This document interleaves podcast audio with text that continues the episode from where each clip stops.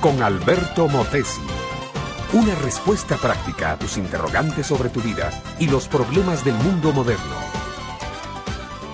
El pequeño Edson salía todas las tardes. No importa si había lluvia o no. Y con él llevaba su pelota hecha de trapos amarrados.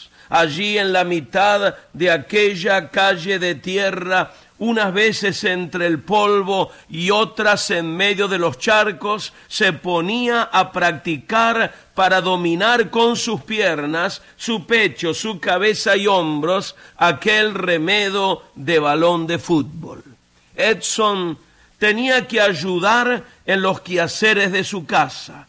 También, como todo niño, tenía que ir a la escuela pero aquellas largas horas en la calle con su pelota no se las quitaba nadie.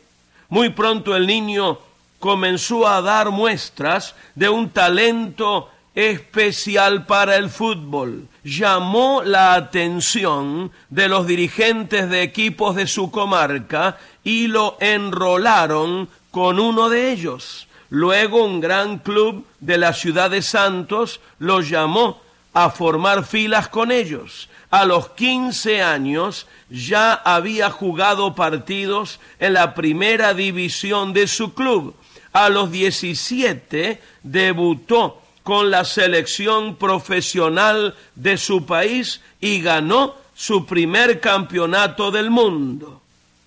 Sí, mi amiga, mi amigo, estoy hablando de Pelé, uno de los mejores futbolistas del mundo un muchacho pobre, de condición muy humilde, que creyó en sí mismo y se propuso con una férrea disciplina alcanzar un lugar de fama y reconocimiento en el mundo. ¿Sabes, mi amiga, mi amigo? El éxito no es un evento ni un acto de suerte, es un proceso en el que uno se envuelve y lo repite una y otra vez. El gran sabio griego Aristóteles dijo una vez, cualquiera puede triunfar una o dos veces, cualquiera puede perder una batalla o dos a lo sumo. En lo que debemos enfocarnos es en el hábito de la excelencia, practicar el éxito repetidamente, día tras día, toda una vida.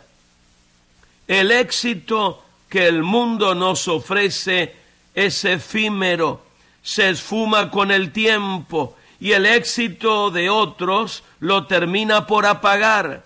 Pero hay un éxito que nunca se acaba, es eterno, nadie te lo puede quitar y por el contrario, crece cada día más y más. Ese es el éxito que viene a la vida cuando Jesucristo se convierte en tu Señor. Sin embargo, la vida cristiana, aunque tiene un comienzo, cuando se le rinde a Cristo la totalidad de lo que uno es, ella en sí misma es la sucesión de hechos habituales que van formando un nuevo carácter en Cristo.